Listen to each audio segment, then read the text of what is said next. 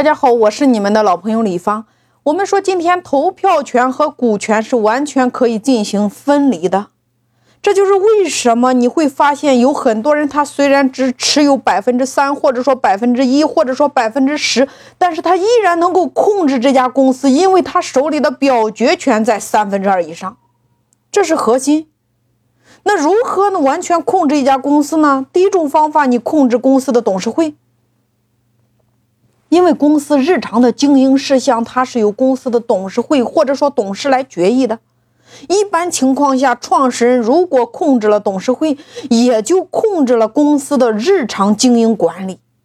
创始人可以透过占有公司董事会的大部分席位，来保障你决策的效果和决策的效率呀。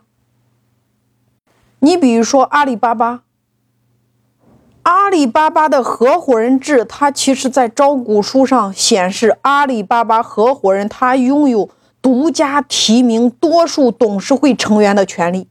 但董事提名候选人必须在一年一度的股东大会上获得大部分票数的支持，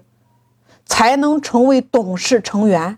那根据马云、蔡崇信、软银和雅虎达成的投票协议，在未来的股东会上，软银和雅虎要赞同阿里巴巴合伙人提名的董事候选人。你看，人家提前已经约定了呀。所以说，控制董事会最重要的法律手段是控制董事的提名和罢免。公司控制权之争往往体现在董事的提名和罢免上呀。那如果创始人之外的公司股东没有提名和罢免公司董事的权利，那这些股东也很难插手争夺公司的控制权，这是核心呀。那第二种方法，拥有三分之二以上的表决权，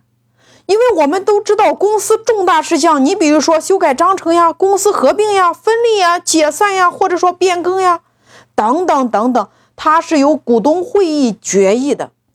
而且需要三分之二以上通过，也就是说表决权。那我们如何在拥有很少的股份却能拥有三分之二以上的表决权呢？第一个，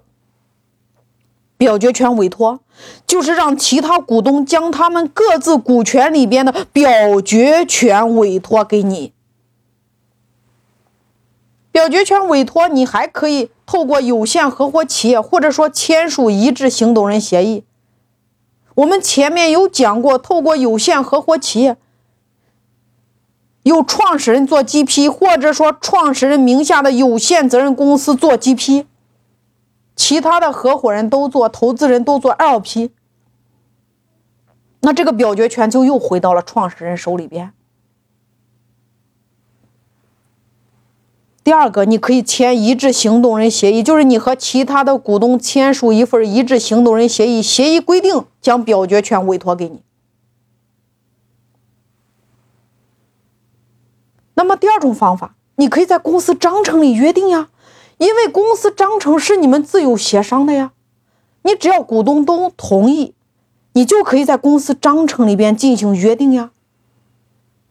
你还可以约定同股不同权。A、B 股制度呀，你比如说，外部投资人持有的是 A 类普通股，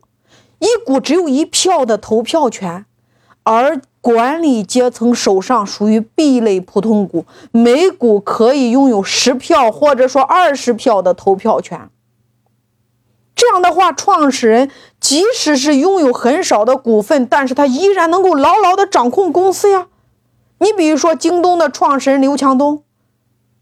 他虽然占股很少，但是他拥有京东百分之八十的表决权，就是这个核心呀。你还可以在公司章程里边约定，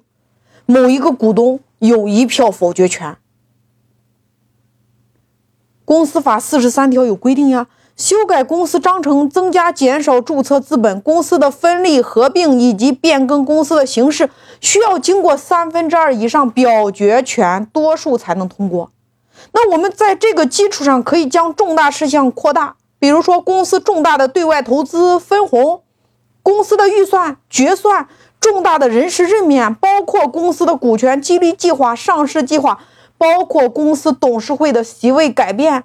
董事会成员的任免等等这一类重大的事项，创始股东都可以有一票否决权，来保障他对重大事件的控制力啊。所以你都可以是提前进行约定的。